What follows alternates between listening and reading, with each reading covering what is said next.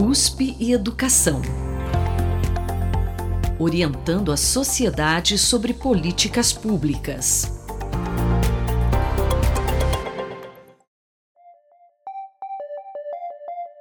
O homeschooling no Brasil ainda não é permitido por lei. A discussão sobre a implementação do sistema de ensino se intensificou com o isolamento social decorrente da pandemia de Covid-19 mas com as desigualdades educacionais existentes relacionadas às dificuldades socioeconômicas do país, esse acaba se tornando um sistema de ensino elitista e que ainda enfrenta desafios para sua implementação.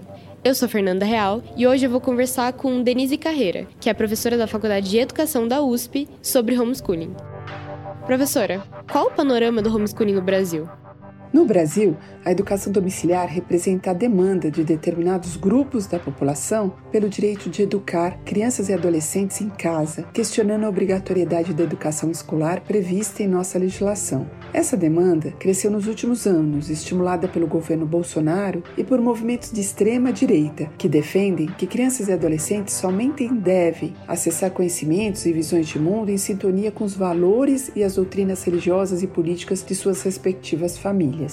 O Brasil trilhou um caminho muito árduo para escolarizar a população. Comparado a outros países da América Latina, o Brasil tem uma política educacional tardia. A proposta de educação domiciliar vai na contramão desse movimento de escolarização.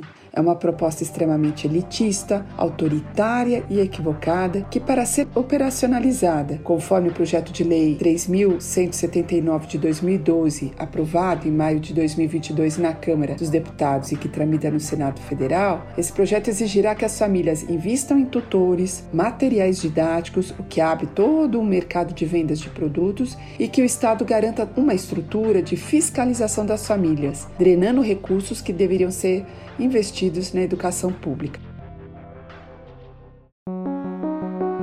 E, Denise, com todos esses desafios que surgem com a possibilidade desse tipo de ensino, quais que poderiam ser os impactos da implementação do homeschooling no país?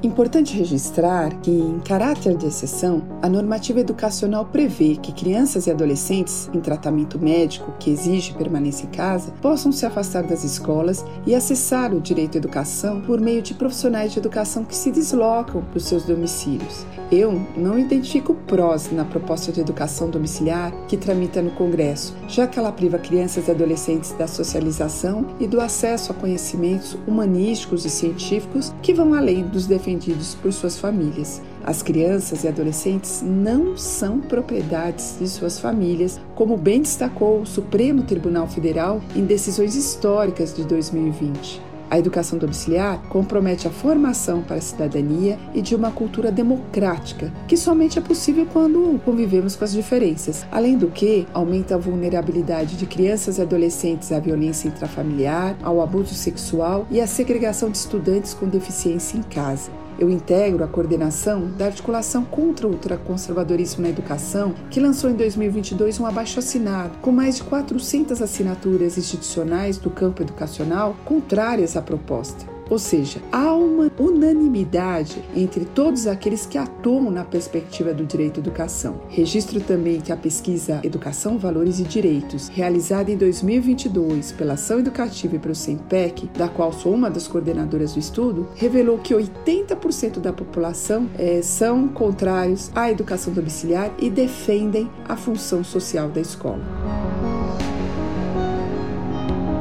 Eu, Fernanda Real, conversei com a professora Denise Carreira, da Faculdade de Educação da USP, sobre o homeschooling e os desafios ainda encontrados para a implementação desse sistema de ensino no país. Até o próximo Boletim Educação. USP e Educação Orientando a sociedade sobre políticas públicas.